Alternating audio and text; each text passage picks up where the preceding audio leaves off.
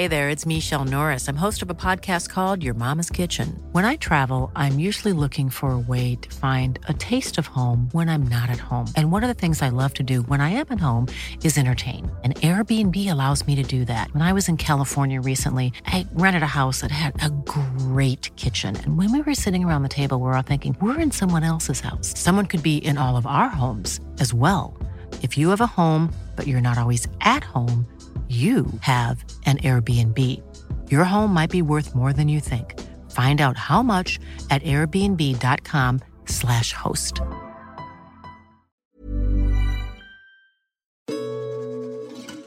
Langosta Literaria. Bienvenidos a un nuevo podcast de La Langosta Literaria, un espacio para la literatura. Hola a todos nuestros escuchas que han estado muy quejumbrosos en redes sociales porque no hemos subido nuevo capítulo, pero ya estamos comenzando una nueva etapa también en los podcasts. Vamos a estar subiendo con mayor frecuencia, o al menos eso esperamos hacer. Y nos encantará tener todos los comentarios de retroalimentación o de temas que les gustaría escuchar o de también personas que les gustaría tener en cabina. El otro día nos mandaron un mensaje en la langosta que por favor regresara Romeo Tello, que lo extrañaban mucho en Perú. Entonces, bueno, pues para nuestros amigos de Perú muy pronto también lo tendremos en cabina. El día de hoy tenemos un programa muy rockero. Tengo a dos invitados aquí bastante rockerones.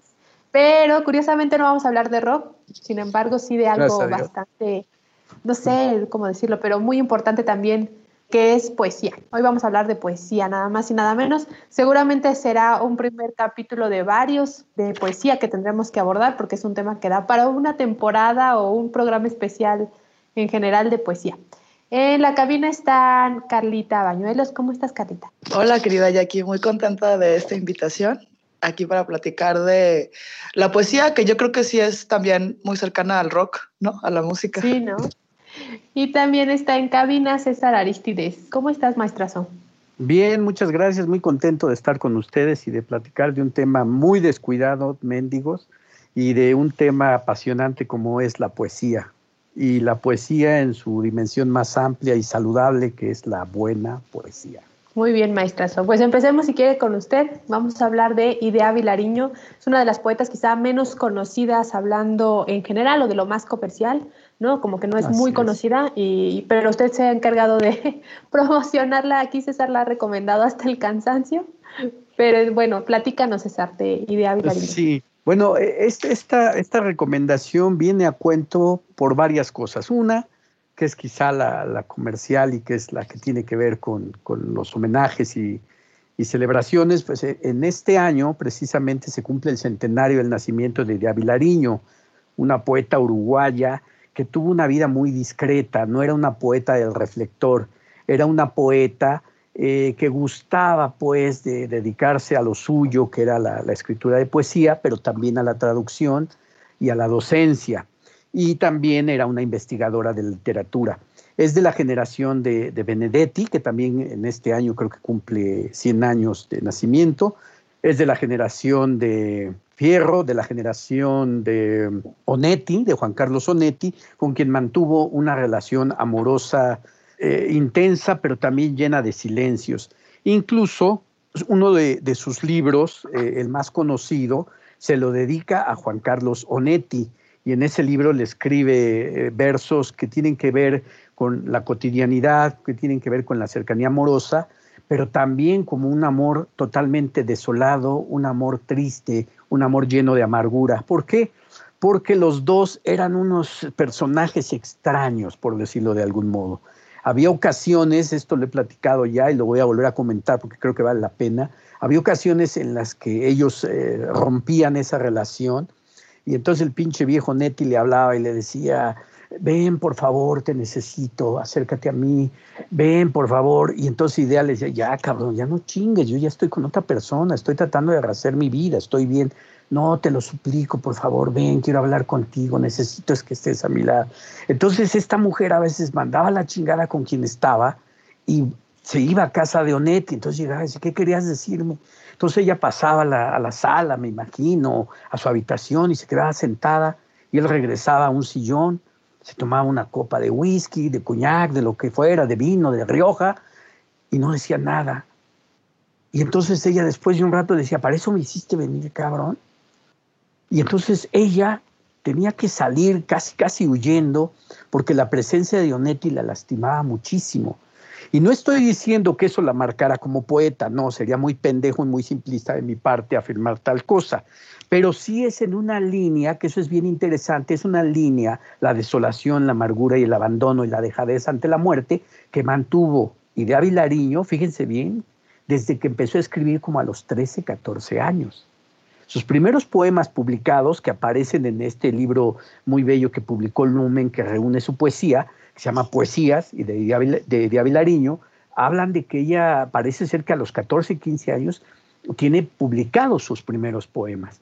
Y en todos ellos hay una característica que también es muy peculiar y, que yo creo que define muy bien la personalidad, tanto física, tanto de, actitud cotidiana como la personalidad literaria. Esto es, que Idea Vilariño escribía versos muy ceñidos, versos muy contundentes, pero de una, de una ligereza absoluta, de una aparente sencillez, pero que encerraban todo un mundo de dolor, de sufrimiento, de desamparo, y un deseo a veces también amargo, oscuro, muy velado de, la muerte. Y, hay, hay, que entender también una cosa que tiene que ver con la poesía.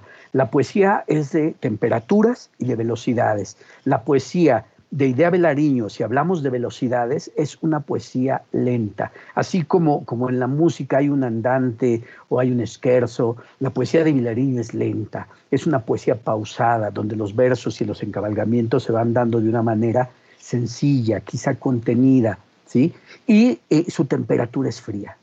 Yo pienso, eh, si tendría que definir a Idea Lariño como poeta, eh, me imaginaría a una mujer suave de piel, desnuda, pero fría, una piel fría. Y al decir desnuda lo digo en un sentido de devoción, no en un sentido psicalíptico ni pendejo, no, en un sentido de que la mujer como esencia poética tiene una tersura en sus versos que a veces esa gelidez, esa frialdad nos permiten entender un mundo en el que parece que las cosas no se van a lograr, en el que parece que es más fácil acercarse al exterminio que a darle un aliento al amor, porque también uno de sus grandes temas fue el amor. Pero no, no quiero este, tampoco estar hable y hable aquí. Carlita Bañuelos tiene mucho que decirnos, mi querida Carlita, tú tienes que hablarnos de otro, de otro poeta. Hola, querido César, muchas gracias. Eh, sí, en esta ocasión voy a hablar de Raúl Zurita y mi aproximación hacia platicar sobre Raúl Zurita es más de vivencia que del intelecto. Es decir, yo no llegué a Raúl por, por una cuestión intelectual, sino por una vivencia. Trabajé eh, de 2013 a 2016 en la Feria del Libro de Guadalajara y mi encuentro primero con Zurita fue eh, en uno de los pasillos de la FIL él estaba caminando, era, el, era 2015, y entonces en la Feria del Libro de Guadalajara hay algunos autores los reciben eh, anfitriones, que son profesores de la Universidad de Guadalajara o algunas otras personalidades del ámbito cultural que van y recogen a ciertos autores y los acompañan durante su estadía en la, en la feria. Y así fue cuando vi a Raúl eh, por primera vez, estaba justo caminando con su anfitrión y entran a un salón un poco extraviados pensando que era la sala de autores, una sala que está como en la trastienda de los salones de la feria, donde los autores y otras personas se reúnen antes de su evento, ¿no? Entonces, eh, estaban buscando ese espacio, no lo encontraron y se metieron a un salón de una presentación que no recuerdo cuál era, pero recuerdo que fue para mí como muy tierno, creo que es la palabra para describirlo, porque el anfitrión de Raúl era un, profesor muy alto y Raúl es, es menudo, es, es, es, un señor menudo, este, casi frágil, un poco jorobado, enjuto, y que entran a, a, este salón en el que estaban extraviados y se sientan al final de la, de la fila. Y él se sienta como si fuera un niño como regañado de la escuela hasta el final de la fila, con eh, así como, como hasta encorvado ahí. Bueno, yo ya me acerqué y les dije que sí, estaban buscando el salón de autores y ya me dijeron que sí. Bueno, pues ya los escolté como, como a ese espacio. Y recuerdo que ya se sentó y le dije, bueno, ¿quiere algo de tomar? Y me dijo que quería una Coca-Cola. Entonces le di, le, le, le acerqué su Coca-Cola y no recuerdo si fue ese mismo día o fue un día después, la verdad ya la memoria no es tan, tan nítida en eso, pero fui a la lectura que tuvo en el Salón de la Poesía, que es un espacio muy bonito de la Feria del Libro de Guadalajara, que es eh, probablemente de los espacios más, eh, no sé si que pasen un poco como, no son de los más grandilocuentes, pero sí creo que son de los lugares donde pasan las cosas de las más interesantes que suceden en la feria. Es un espacio chiquito donde a quienes asisten les dan por ahí también un trago de tequila y bueno, y es una lectura y se vuelve un espacio muy íntimo. Y ahí fue cuando eh, por primera vez tuve la oportunidad de, de hacer una lectura de Raúl Zurita.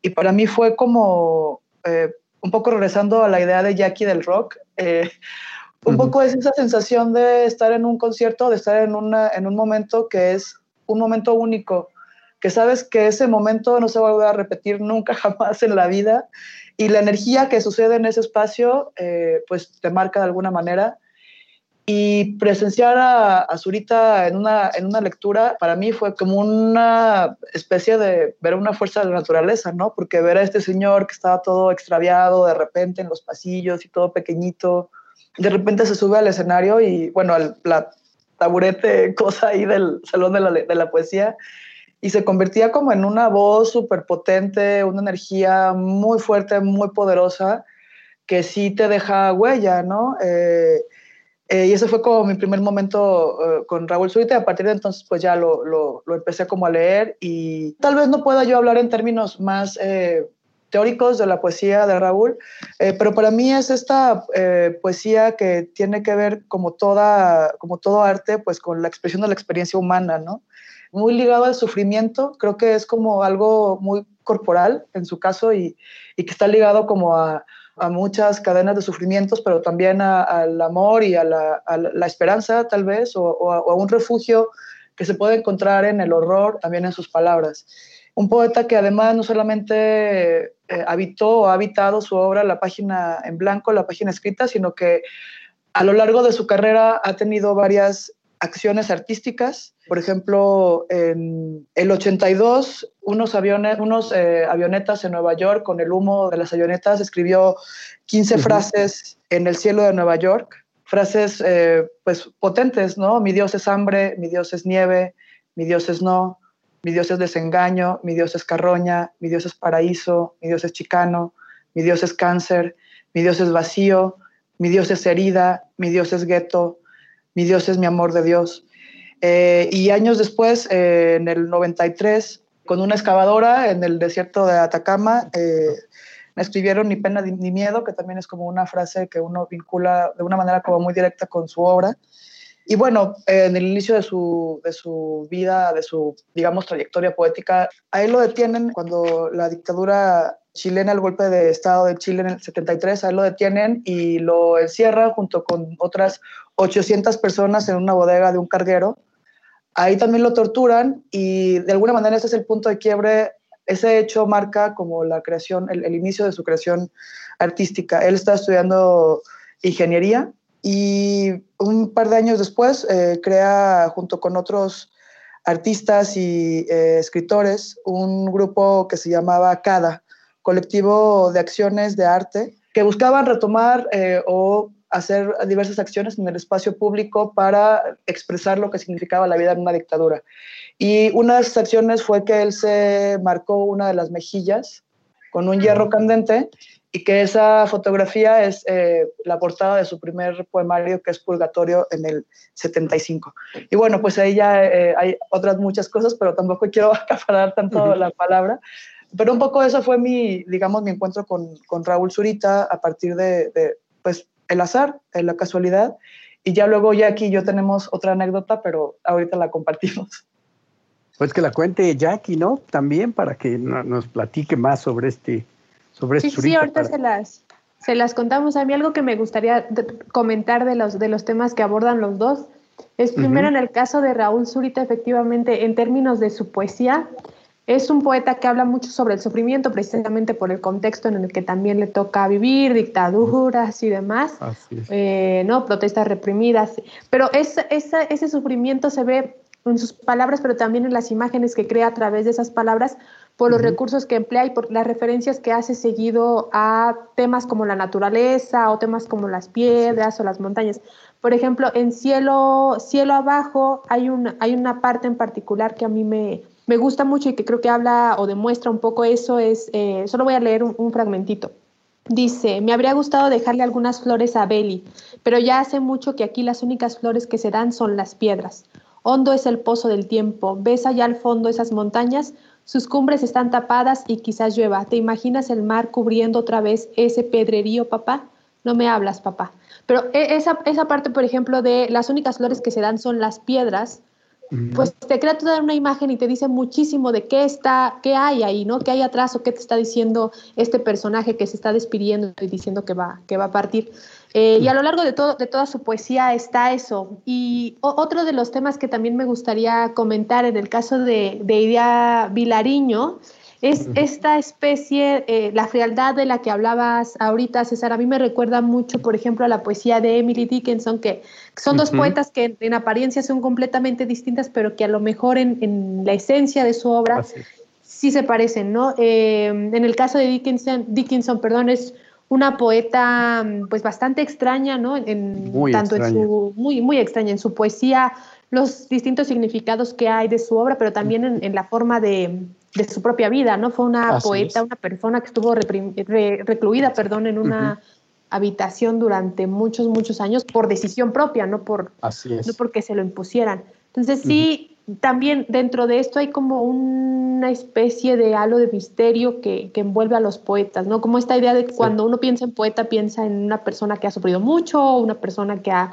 ¿no? Por eso le llaman también a los, los poetas malditos, eh, por las vidas que tuvieron, por los desenlaces que tuvieron, ¿no? En el caso de Pizarnik, por ejemplo, eh, desenlaces trágicos. Eh, en el caso de, oh, a mí hay un poeta que me gusta mucho, que alrededor del mundo sí lo tiene Penguin, pero acá en México no, que creo que acá en México no lo tiene, no lo tiene nadie, si pueden echarle un ojito, se llama John Keats. Es un poeta inglés, es un poeta del, romanticismo, es muy, muy bueno. Eh, pero también tuvo esta, esta vida muy trágica de que no vendía ni un libro durante su vida, que se le consideraba un fracaso, que él muere de tuberculosis muy jovencito a los 28 años y que tiempo después de su muerte empieza a tener bastante reconocimiento y ahora hay maestrías ¿no? sobre, sobre él. Este, pero no sé qué, qué opinen también de, de, estos temas. Bueno, este, ah, ya, ya que estaban eh, mencionando, digamos, esas, esos paralelos que los surrealistas llaman vasos comunicantes entre Emily Dickinson y, esta mujer Idea Vilariño, pues sí, hay mucho de cierto. Emily Dickinson eh, sí vivió recluida, encerrada en su habitación muchísimos años.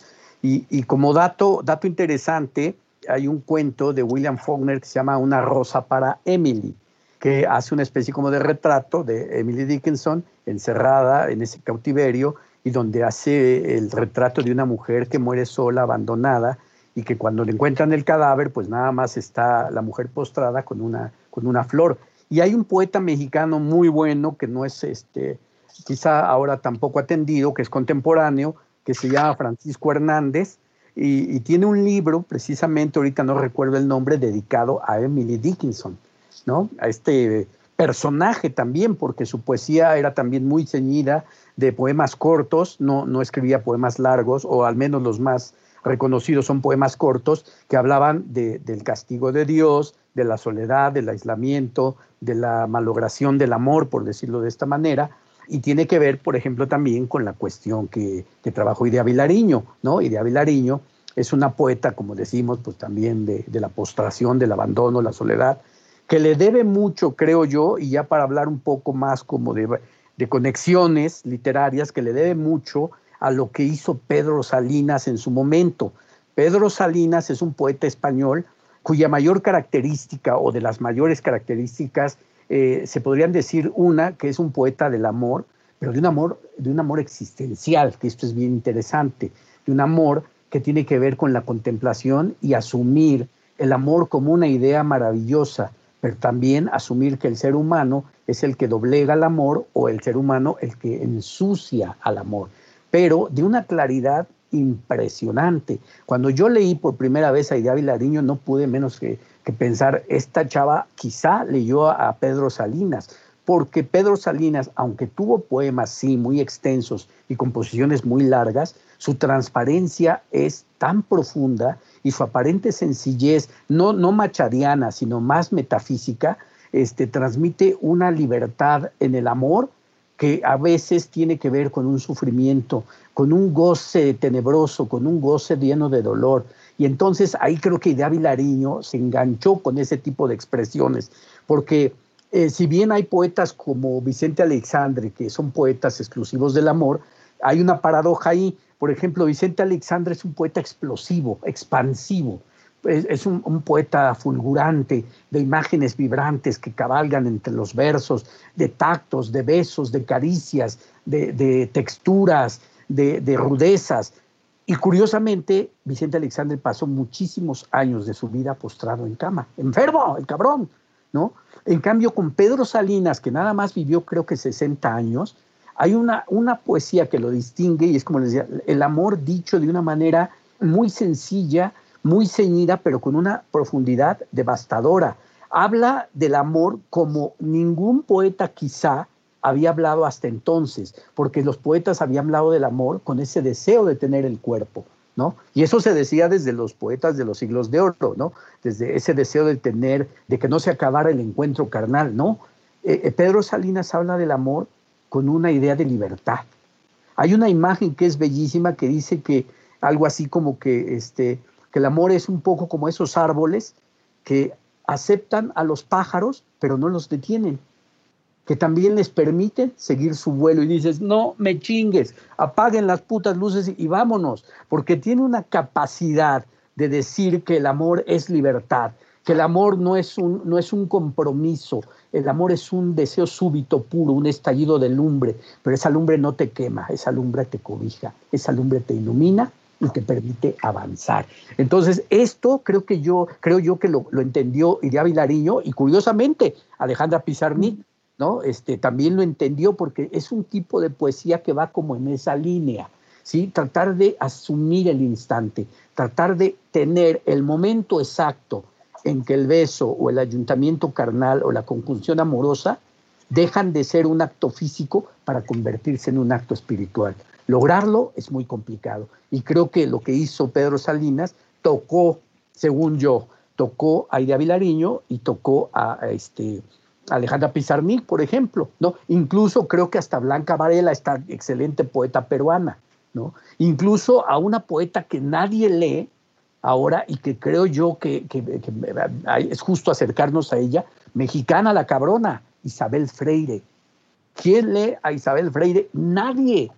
Y sin embargo es una poeta de una transparencia y que también como Vilariño tuvo su momento de inquietud social, porque hay que mencionarlo. Vilariño, cuando estalla la revolución en Nicaragua, cuando estallan esos, esos eh, movimientos en, en, Centroamérica que buscan derribar a los, a los dictadores, Vilariño este, expresa en algunos poemas ese descontento. Pues Isabel Freire también, pero Isabel Freire, pues nadie la lee, ¿no?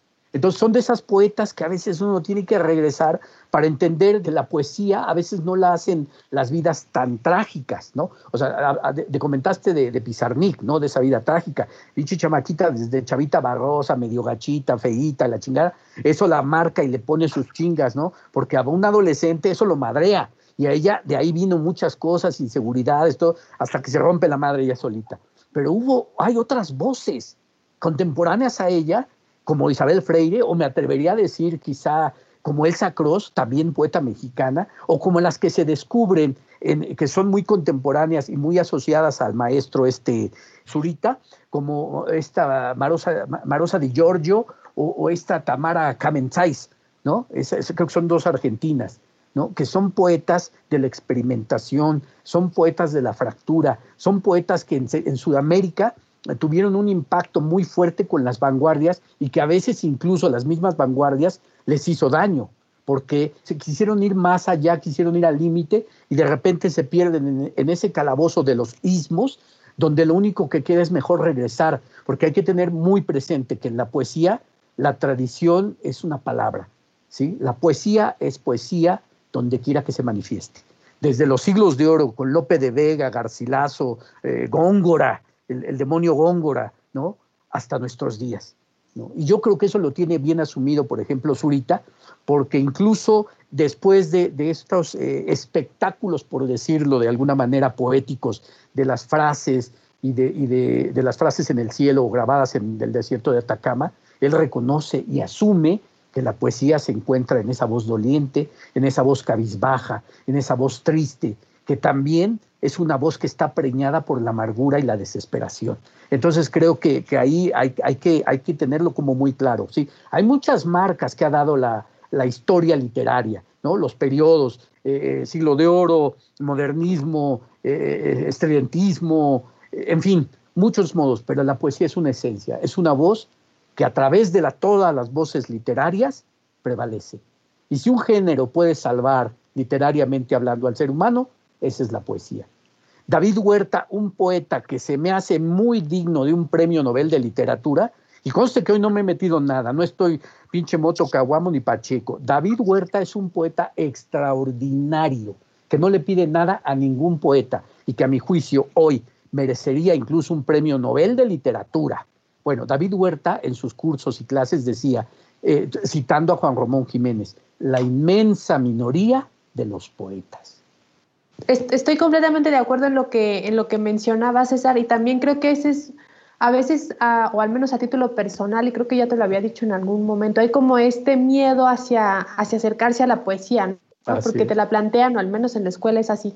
En la escuela hay como dos caminos. Uno, o es muy complicada, ¿no? Y esto es como para gente, y te lo dicen, esto es para gente que ya lee, esto es para gente que ya sabe del tema y demás. O la dos es que es muy aburrido, ¿no? Y que solamente sirve para los festivales de, las escuelas y para ¿no? Que además tienes que, declamar poesía y, no la puedes leer eh, o solo, ¿no? O no la puedes leer en silencio también. y creo que eso es algo que, sería bueno quitarnos como esas ideas que nos vienen Totalmente eh, llenando porque no nos ayudan a acercarnos a, otros poetas, ¿no? Por ejemplo, yo tuve la, la oportunidad de leer por recomendación de Joaquín leía T.S. Eliot, ¿no? La Tierra Baldía, que es un poema dificilísimo, sí es dificilísimo, pero también creo que ahí está parte de, de, lo rico de leer poesía, es que cada quien va teniendo su propia reinterpretación, o sea, su propia interpretación de lo que quiere decir el poeta. Y creo que ninguna interpretación es que sea correcta o, o incorrecta, sino que cada lector le da vida a ese poema a través de, lo que, de las imágenes que se va creando. a, mí, a mí, por ejemplo, eh, les, les, comentaba de John Keats, pero hay otros, hay otros poetas quizá menos, eh, menos conocidos eh, actualmente, porque sí, siento que es un, es un género que, que, pues sí es un género bastante golpeado, ¿no? Por, por la industria, por los premios, por los lectores.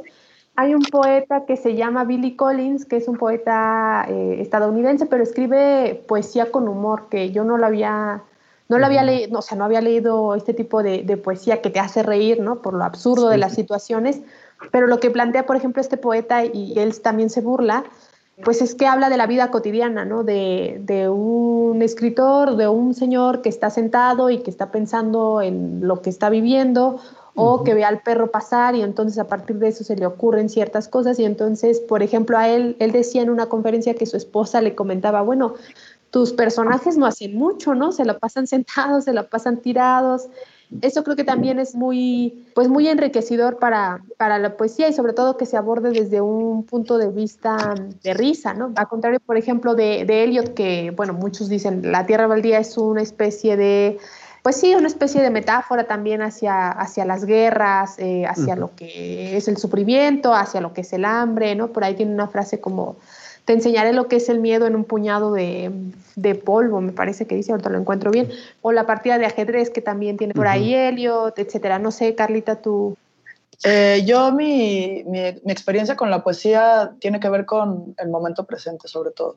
Me parece que de las cosas más interesantes de la existencia y que es además una un momento en el que uno, bueno, el budismo y cualquier otra cantidad de filosofías es como estar en el momento presente. Y a mí con la poesía me pasa eso, es, estás ahí, ya sea que la estés como en un, en un recital o en una lectura y estás como ahí, o cuando la lees es como no hay otro espacio al cual irte más que es ese momento. Y eres tú con esas palabras que crean un espacio y que por lo menos para mí en muchos momentos es un espacio de refugio además de todas las imágenes que te puedan generar, ¿no? Con, todo lo que cualquier poeta pueda expresar, eh, como todas esas imágenes que me parece que es muy, muy, muy bello, para mí sobre todo es como la experiencia del momento presente y en ese refugio también a veces encontrar pues un espacio de resistencia, ¿no? Este, por ejemplo, yo sí lo, lo, viví como de una manera clara en esta pandemia, en los que de repente había días en los que pues era duro todo, ¿no? El encierro,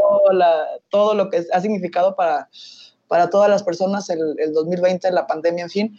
Y estuve leyendo Elegías de Duino de Rilke. Mm. Y en verdad que había unos, unos momentos en los que, híjole, sentía que me hablaba, ¿no?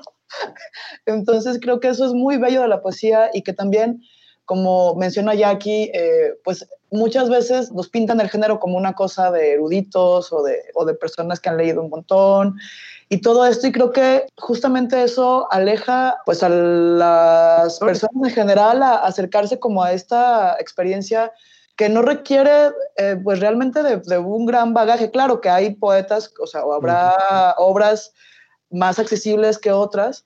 Sin embargo, creo que solamente la experiencia de leerlo va a hacer eco en cada uno de nosotros y que cada quien va a conectar eh, de manera distinta, ¿no? Porque es como la conexión de la experiencia de quien está escribiendo eso con la tuya.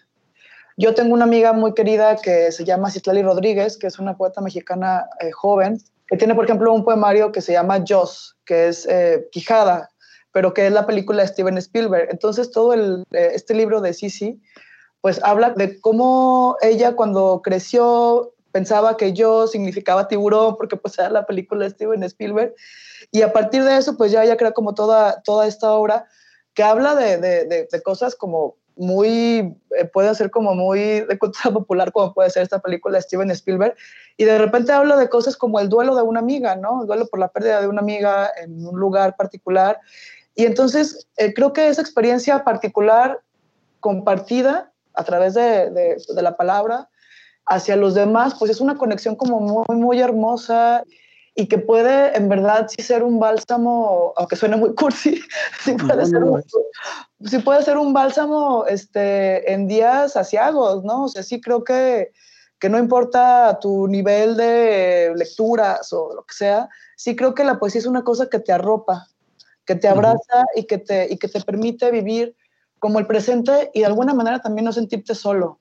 Esa ha sido como un poco mi experiencia. No, y mira, este, perdón que, que, me meta, pero este, ahorita que dijiste que quizás suene un poco cursi y todo, no, no lo es, porque eh, la lectura de poesía precisamente eso es lo que, lo que te pide si es que pide algo, eh, que tengas un poco, un momento como de contrición, un acto de devoción para que tú te acerques a las palabras. No puedes leer un poema como lees este, una novela o un cuento. La poesía tienes que leerla en voz alta, tienes que ir por el poema, acercarte al poema, rodear el poema y cuando lo tienes leído regresar y darle otra lectura. ¿Por qué? Porque la poesía, eso es lo, lo mágico, lo purificador que tiene, por decirlo de alguna manera. Y no entremos en una cuestión de misticismo, aunque tiene mucho de eso. Eh, la poesía, si no entra uno con ese fervor, es un poco como los creyentes. Cuando uno reza, cuando uno cree en Dios y rezas, no puedes decir, Padre nuestro que estás en los cielos. Ah, chinga. Ah, Padre nuestro que estás en los cielos. No. Cuando la gente reza, cuando la gente tiene la conciencia de rezo, de plegaria, hay un contacto con la divinidad. Y con la poesía se da ese contacto siempre y cuando el lector quiera tener o mantener o alentar ese contacto. Y la poesía, para todos aquellos que dicen que no, no se entiende, es aburrida, no, la poesía lo único que te pide es que entres con disposición. ¿sí? No se necesita entender cabalmente lo que te dice el poeta. La poesía es para sentirse, no para entenderse. Si las personas quieren leer, por ejemplo, ahorita que mencionaban La Tierra Baldía de Eliot, con la idea de entender qué pasa en su momento por la cabeza del poeta, se jodieron. Hay que entender por qué el ser humano, no Eliot, escribe esa tristeza, esa amargura, esa desesperación. Ya los estudiosos se van a dar cuenta de que está viviendo los estragos de la Primera y Segunda Guerra Mundial. Ya los estudiosos nos van a dar las fechas en que se publica y qué está pasando históricamente en ese momento. Pero mientras el lector de aquí, de Singapur, de Tailandia, de Canadá o de Campeche, va a encontrar en la tierra baldía una esencia, un sonido, un susurro de dolor, de tragedia, de asombro incluso, ¿no? Y eso es lo que nos permite la poesía. Cuando decías que era como que te abraza y te cobija, es maravilloso, porque así lo es. La poesía, uno está en la circunstancia más complicada dentro de este confinamiento y un libro, por ejemplo, pienso de bote pronto, Antonio Machado, lo abres y te cuenta un paisaje de Sevilla y ha sido salvado, la verdad. Te transporta, te cobija, como bien lo dices, mi queridísima Carla. ¿sí? Te permite entrar en esa otra realidad donde todo lo espiritual pierde ese cariz místico y se convierte en ultraterreno, como diría Hermann Brock. Va más allá del cielo, va más allá de los sentidos, va más allá de lo que se percibe, se vuelve mágico, se vuelve fantástico. Si pudiera haber una alegoría para el cielo real, para el cielo cristiano, la poesía sería uno de ellos, sin duda. Sí, completamente de acuerdo. Este... Carlita, ahora cuéntanos esa anécdota con. Sí, cuéntanos la anécdota con Zurita. Ah, pues eh, yo, yo tengo a Zurita, Zurita en tres actos. Sobre todo porque ha sido este encuentro presencial, o sea, como casual, azaroso de ver a la figura, ¿no? Eh, el segundo fue justo en Ciudad de México, en el 2017 tuve una lectura en Casa del Lago. Yo recuerdo que, que traía ahí como un dolorcillo en el corazón y, y, entonces en aquel momento él, eh, pues recitó varias cosas, pero recitó un proyecto que se llama Tu vida rompiéndose, que son 22 frases eh, que proyectaron de manera sobrepuesta en los acantilados de la costa norte de Chile, que son imágenes de lo que un ser humano verá en su paso sobre la tierra. Y lo recitó y pues sí recuerdo haber llorado en ese momento porque es muy poderoso lo que, la manera en la que lo recita y las palabras también son muy poderosas, ¿no? Porque empieza, por ejemplo, dice, verás un mar de piedras, verás margaritas en el mar, verás un dios de hambre, verás el hambre, verás un país de sed, verás cumbres, verás el mar en las cumbres, verás esfumados ríos, verás amores en fuga, verás montañas en fuga, verás imborrables erratas, verás el alba, verás soldados en el alba, verás auroras como sangre, verás borradas flores, verás flotas alejándose, verás las nieves del fin, verás ciudades de agua, verás cielos en fuga, verás que se va, verás no ver y llorarás. Y pues es un poco como una especie de testamento en adelantado, yo así lo sentía porque es como pensar en la experiencia propia, en, en todo lo que uno durante la vida va a ver y que eso cómo te va marcando, ¿no? O sea, verás Amores en Fuga, es, creo que es, es, muy, es muy bella y al mismo tiempo es, es muy dolorosa la frase, ¿no? O Imborrables erratas, todos los errores que, que, cometemos o que cometen otros o los que se nos van de repente se pueden ver en los libros, que incluso a veces pueden ser hermosas. Yo me emociono mucho cuando veo una errata en algún libro porque sé que es también eh, parte de, pues, del ser humano, ¿no? Como equivocarte, equivocarte como... Que hay un humano detrás que hay un humano detrás. Y creo que también eso es como lo hermoso de la poesía, que un poco retomando lo que mencionaba Jackie o lo que también mencionaba eh, el maestrazo sobre estos personajes que luego son como muy atormentados, ¿no? O sea, como suicidas o poetas malditos o el mismo Zurita que se quemó la mejilla o, que, que, de alguna manera también su cuerpo es como una especie de, de conductor de, no sé si esa divinidad o de esa espiritualidad. Yo sí creo que son pues seres tocados, ¿no? Por algo. Una especie de antena de, eh, una, especie de antena del tiempo que se vive, una especie de antena de su misma existencia, catalizadores tal vez, ¿no? Eh, por eso también son eh, personajes tan, tan atractivos, ¿no? O sea, tanto hombres como mujeres son personajes atractivos porque pues justamente a través de ellos se experimentan un montón de cosas que luego plasman en su obra.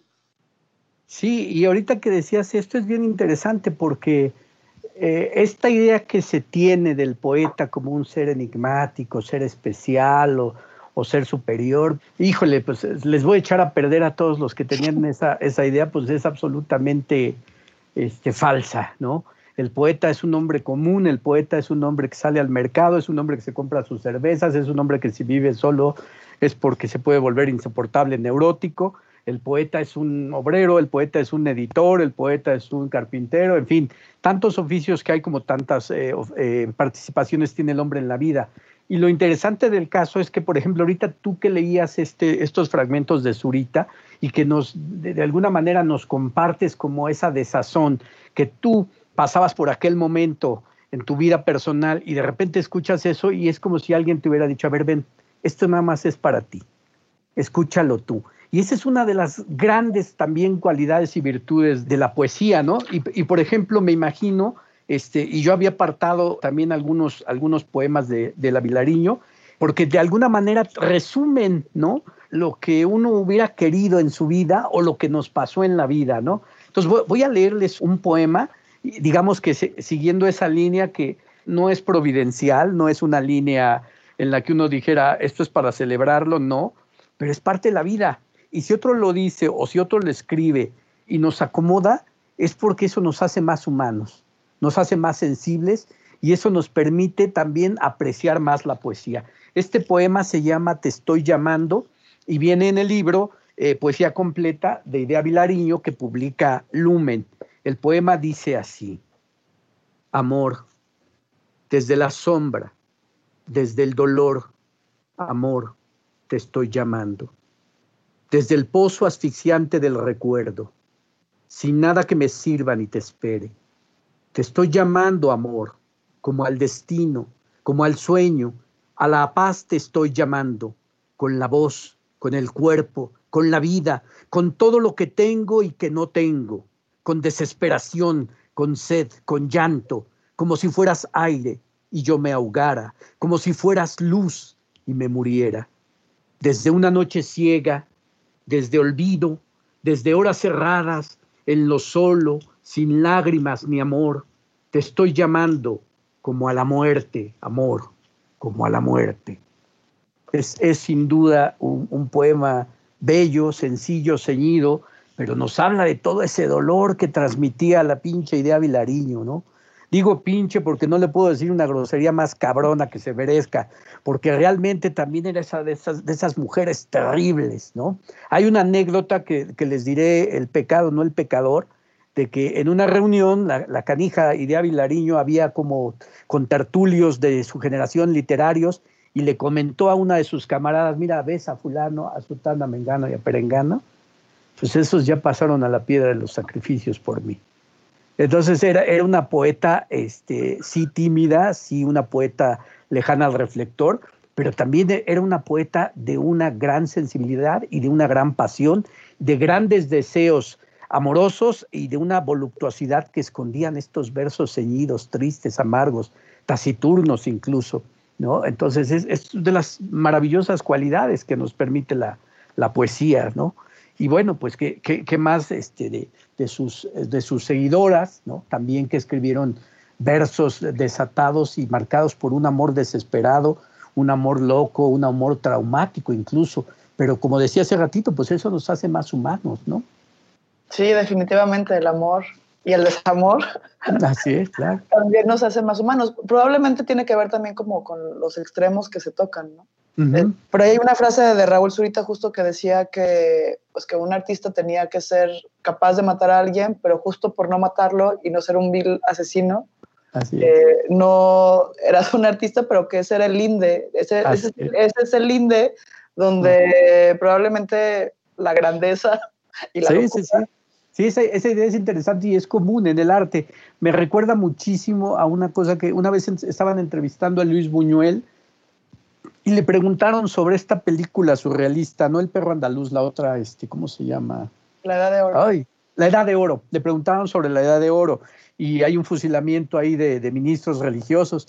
le dicen, oiga, este, don Luis, pues, ¿qué, qué onda con usted con hacer esas, esas escenas? Y dice, bueno, es que eh, eh, en la vida real, si uno lo hace, te meten a la cárcel y en el arte todo está permitido, ¿no? Entonces hablaba de esa idea de aniquilar lo que era una tradición religiosa y que curiosamente, ya es otro tema, pero es interesante, curiosamente Luis Buñuel es el ateo en el cine más religioso que existe en la historia de la cinematografía, ¿no?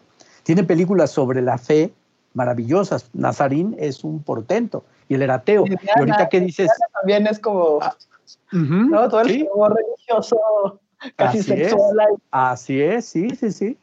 Y bueno, por, retomando a Zurita, pues él, él también alguna vez fue, fue niño y él también a alguna vez creyó, ¿no? Quizás no necesariamente en un Dios, aunque lo menciona, en un Dios, digamos, católico, apostólico y romano, pero sí habló de un Dios como una fuerza creadora, como una esencia y muy conectado con, la naturaleza.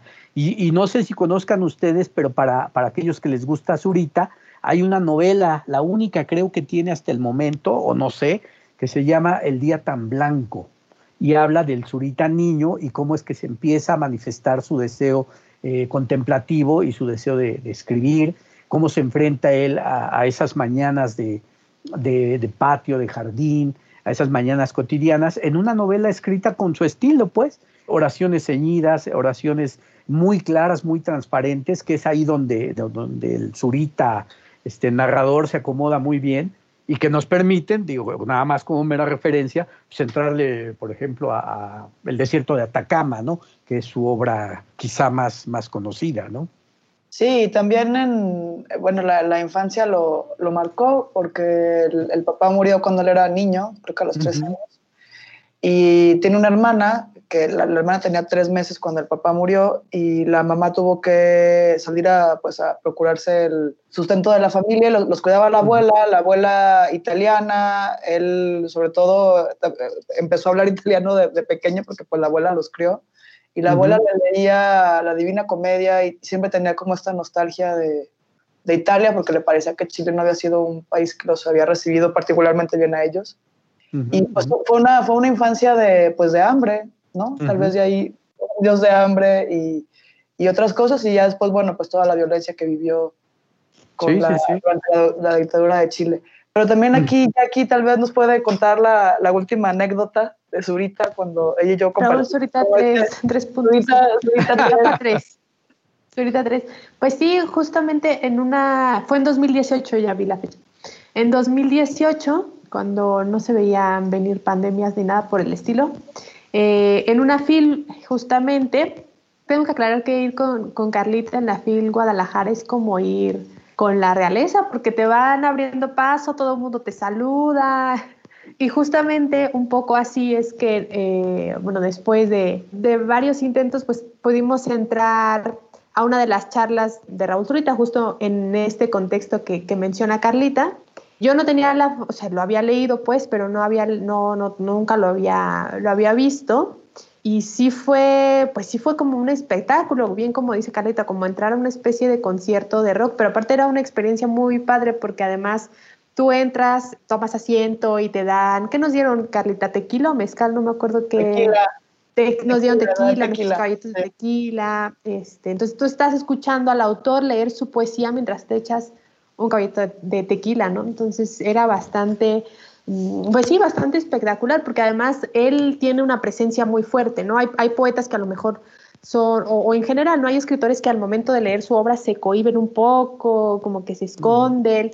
Y él no, él pese a tener esta postura un poco, como menciona Carlita, de, un poco como jorobada, ¿no? Como encogido y demás, eh, tiene una fuerza tremenda al momento de, de leer de leer su obra y justo como que eh, transmite lo que está escrito en, esa fuerza de la voz.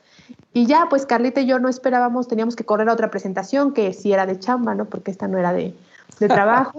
y entre que sí y entre que echábamos un ojito a la otra presentación que era al lado y demás, pues ya compramos los, los ejemplares, compramos, dijimos Carlita y yo, sin miedo al, al adeudo y sin miedo a la tarjeta y pues nos pedimos una edición ahí bastante bonita de de, las obras del autor. Nos formamos sin ninguna esperanza de que nos firmara, porque además pues había una fila un poco eh, larga, ¿no? Este, teníamos que correr y demás, pero lo logramos. Eh, ahorita Carlita nos dirá qué nos dijo el, autor. A mí pues me firmó y me puso a Jacqueline todo mi amor y la alegría de haberla conocido, ¿no? Y me firmó. Y, y, me preguntó por este, sí, fue muy bonito, la verdad es que fue una experiencia muy, muy bonita eh, después él me preguntaba dónde había conseguido esta edición y cuánto me había costado, ¿no? Entonces yo trataba de decirle el precio, pero obviamente pues hablábamos en idiomas distintos en el sentido de que pues yo decía pesos mexicanos y seguramente él pensaba en pues en la moneda chilena, ¿no? Entonces yo trataba en mi cabeza de hacer una especie de cálculo que obviamente no salió y ya nada más él se volteaba con su gente y le decía, oye, quiero una edición de esta porque no, no la tengo, ¿no? Que además es bastante chistoso que un autor no tenga una edición de, de su propia obra. Pero fue una experiencia muy bonita y, y, eso también a veces es como, pues bastante interesante conocer a estos, a estos autores, ¿no? Conocer a la persona que escribe, que escribe estas letras, este, ponerle cara y demás es también muy bueno. Pero Carlita, que nos cuente desde su punto de vista. Pues sí, es como grupear ahí, éramos unas groupies y aquí me tomó ahí un par de fotos que atesoro, eh, que me gustan muchísimo. Y justo a mí me preguntó lo mismo, ¿no? Así de, de dónde había comprado esa edición y dónde la había conseguido. Bueno, muy similar a, a, lo, a lo, que le preguntó a Jackie. Eh, es muy cálido, es muy cálido cuando te acercas con él a pedirle una dedicatoria. Eh, pero, pero, mi dedicatoria favorita fue de la primera vez que, que lo vi en, en, el Salón de la, de la Poesía, justo en la FIL, en el 2015, porque pues yo compré el primer libro que se me atravesó, que estaba ahí, había como un pequeño, pues como una media con algunas ediciones, y fue Las ciudades de agua, que es un libro que creo que solo está editado en México o, por ahí, o sea, no es como una, una, edición de, en muchos lugares, y en realidad fue como lo primero que me encontré, entonces, ah, pues este, entonces ya me formé, y antes de mí, pues sí había como otras personas conocedoras de su obra y se encontraban con él y le daban ahí como todo un discurso de no, sí, tal libro y tal. Y bueno, yo no tenía, no tenía algo así que decirle. Entonces, cuando fue mi turno, solo me paré y le dije, soy Carla. No, porque pues es como, pues no, no tengo una anécdota, ¿no? O sea, no tengo una historia para, para el preámbulo de este momento. Y creo que eso fue súper bello, lo recuerdo con mucho cariño, porque volteé y se me quedó viendo como, ah, ok, y ya, y la dedicatoria es, soy Carla, me dice, y yo ya la quiero, Raúl Zurita. Eh, pues atesoro muchísimo esta dedicatoria porque pues es eso, ¿no? Eh, y eso un poco lo conecto con, ahora que estaba leyendo, haciendo las notas para este, para este podcast, en la edición de Purgatorio hay una frase en latín que es ergo sum qui sum, que está junto a su foto con, el, con la cicatriz del hierro y es en latín quiere decir soy quien soy y, y eso para mí eh, lo, lo, ligo un poco como tal vez de manera azarosa, pero que luego no hay, no hay de repente tanta casualidad. O sea, cómo decir soy esta persona ya es algo y abrazarte como, como a ese ser que, que eres tú, que es un poeta y que, y que solamente eso ya significa pues un universo, ¿no? Y eso es como, lo, lo atesoro muchísimo, ¿no? La verdad es que sí, sí, es mi dedicatoria favorita de la vida y eso que sí he faneado bastante. Entonces sí es como lo, lo atesoro un montón y, y, pues sí, mi última anécdota fue con Yankee, compartimos ese momento y también lo recuerdo con un momento muy, muy bonito, ¿no? Que estábamos ahí además al lado de una señora que estaba como platicando con su amiga y que le dijimos, oiga señora, pues déjenos escuchar, ¿no? Este momento no se va a repetir. Eh, pero sí, sí es muy bello. Sí creo que sobre todo es una experiencia, es algo, pues como todo el ser, ¿no? Todo el cuerpo, todo el ser. Y, creo que también eso es lo, lo, lo, maravilloso de la poesía, cuando la vives. Sí, así es, sí. Y, y ahorita, por ejemplo, que ustedes hablaban de esto de, de voces potentes, de voces estentorias, yo les recomiendo muchísimo si pueden conseguir grabaciones de nuestro tigre Eduardo Lizalde quizá es uno de los poetas que lea con, más fuerza su poesía y queda muy bien porque este, por algo le dicen el tigre, además, bueno, no a pesar, perdón, además de que escribe muchos poemas sobre tigre, pero le dicen el tigre también por su potencia a leer la, la poesía, su poesía. Y es un poeta que creo yo que también hay que, hay que rescatar, hay que, hay que leer, porque vive, tiene 92 años, es el único poeta que queda, digamos, de esa generación de paz, de Gerardo Denis, de, este, pues de ese, bueno, incluso de, narradores como Revueltas, eh, otro poeta como Efraín Huerta, Juan José Arreola, en fin. Y vive Eduardo Lizalde y es un extraordinario poeta mexicano que, que tiene una voz para leer y hay, pues, hay algunos testimonios en, YouTube de los que han podido leerle. Eh, de, lo, que, de los que han podido, digamos, grabarlo y de lo que él lee. Entonces, este, creo que valdría la pena también, ya que estamos metidos en esto de la poesía, y si me permiten, si, si hay tiempo, mi querida Jackie, dímelo con toda franqueza, leerles un poema precisamente de David Huerta que le dedica al tigre Eduardo Lizalde. ¿Cómo ves? Está breve el poema. Sí, sí, sí. Yo creo ¿Sí? que para poder ir cerrando, podemos ah, pues elegir mira, cada les, quien les leer un... Un poema. Un poema. Ah, perfecto. Pues miren, rápido les digo, eh, ¿por qué David Huerta? Porque es contemporáneo de Raúl Zurita. Porque yo conocí a Raúl Zurita por un libro que publicó el Fondo de Cultura Económica hace mil años, que se llamaba Medusario, que era una muestra de poesía de, lo que se le llamaba un poco los neobarrocos. Entonces, en esa antología venía también eh, Raúl Zurita, Eduardo Milano, un uruguayo que vive en México, y bueno, ahí yo ya había leído a David Huerta, que les digo, es un poeta eh, impresionante. Y este poema dice así, a Eduardo Lizalde, puño de luz el tigre en el recinto. Entro como en un sueño, ya descalzo de mi nombre y mis días. Arde el tigre como una rosa indemne. El miedo sella con círculos de azufre la garganta. El tigre arde, lúcido y sereno. Yo sufro la impecable simetría que Blake alucinado celebraba. Hasta ahí el poema de David Huerta. Qué pues creo que nos acabas de dar a otro poeta, porque la verdad es que yo, por ejemplo, a Aida Belariño no la conocí hasta acá. Eh, a otros autores también es que gracias a César los ubico, los he leído. Y pues yo creo que ahora nos, nos da, sobre todo para un público, habíamos descubierto en otras, bueno, ya habíamos hablado de esto, pero en otras ocasiones, que gracias a las métricas que nos dan las plataformas y demás, es que descubrimos que pues, la mitad de nuestros escuchas no están en México, sino que están en Latinoamérica. Y eso es muy bonito ah, porque también pues, nos permite dar a conocer autores que a lo mejor de otro modo luego no es, no es tan fácil conocer, ¿no? Entonces creo que aquí ya nos dejas bastante tarea para leer, César. Carlita, no sé si tú quieras leer un pues, poema para ir recibiendo un fragmento. Eh, justo el libro que me firmó Raúl me acompañó en... Murió mi abuela al año siguiente, mi abuela materna con quien yo crecí. Y recuerdo que estaba, eh, yo crecí en un pueblo de Zacatecas, curiosamente con el nombre de, un, de, una ciudad chilena que es Valparaíso, pero también hay un Valparaíso Zacatecas. Y pues en los pueblos todavía se usa esto del, del, del ataúd en medio del patio y van ahí llegando las personas en la madrugada a, pues a dar como el pésame. Y me acuerdo que, que, yo estaba con este libro, Las ciudades de agua. El poema es Mi amor está triste. Mi amor está triste porque me morí. Dice que nunca más las flores abrirán, ni mi sonrisa verá más. Él también dice que volverán a crecer los grandes ríos sobre la tierra y que ya jamás se voltearán. Repite que quiere irse conmigo. No las espinas que se clavan no le duelen, ni el agua hirviendo que se arroja. Está muy bueno, Carlita. También igual aquí nos dejas bastante tarea a todos para leer más al autor.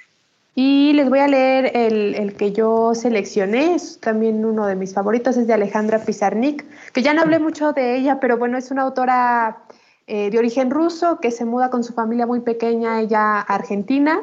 Allá va formando una carrera como, como poeta, de hecho intercambia bastante correspondencia y trabajos con Octavio Paz y con Cortázar. Eh, desafortunadamente ya tiene bastantes problemas eh, mentales, termina en un psiquiátrico, en uno de estos descansos del psiquiátrico, ¿no? una especie de vacaciones que le dan, eh, va a su casa y, se mata, ¿no? este, toma una sustancia y se, suicida. Tiene un, un, fin bastante triste, pero, pero bueno, su obra es lo que nos queda. Y el poema que les voy a leer es un poema cortito y se llama Irme en un barco negro. Irme en un barco negro. Las sombras escudan al humo veloz que danza en la trama de este festival silencioso. Las sombras esconden varios puntos oscuros que giran y giran entre tus ojos. Mi pluma retarda el tú anhelante. Mi sien late mil veces tu nombre si tus ojos pudieran venir. Acá sí, amor, acá.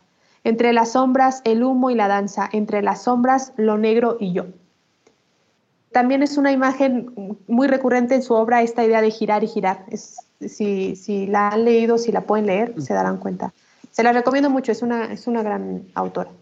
Sí, también tiene un libro súper bello sobre la condesa sangrienta Elizabeth Bathory. También es muy bonito. Gran recomendación también, Carlita. Creo que siempre nos, siempre nos pasamos de la hora, eh, pero agradezco mucho a Carlita, muchas gracias. No, gracias a ti, Jackie, por invitarme. La verdad estuvo fue una gozadera esta conversación. Y hoy también me voy con muchas recomendaciones de César. Yo tampoco conocía a Vilariño, entonces, eh, ¿sí lo dije bien? Perdón. Sí, idea Vilariño. la llevo de tarea y también otros, otros uh, poetas y, eh, que mencionaron. Y pues muchas gracias, la verdad me la pasé muy bien y me encantan estas conversaciones íntimas también, ¿no? Que creo que, que son sabrosas, aunque puedan tener ahí sus puntos dolorosos, también son muy, muy agradables. Y muchas gracias, maestrazo. No, al contrario, muchas gracias, Jackie. Muchas gracias, Carlita. Muy buena suerte de todo corazón. Y gracias al maestrazo Álvaro. Gracias de verdad a todos, porque se la pasa uno muy rico platicando de libros y de, y de autores. Muchas gracias. Y gracias, a Álvaro también. también. Por supuesto, Álvaro, que estuvo en la producción y edición. Y también a todos los lectores, por favor, déjenos también por ahí en los comentarios pues sus poemas favoritos o recomienden poesía también. Muchas gracias y hasta la próxima. Búscanos en nuestras redes sociales, Twitter, arroba langosta-lit, Instagram y Facebook, Langosta Literaria, y en YouTube, Me Gusta Leer México.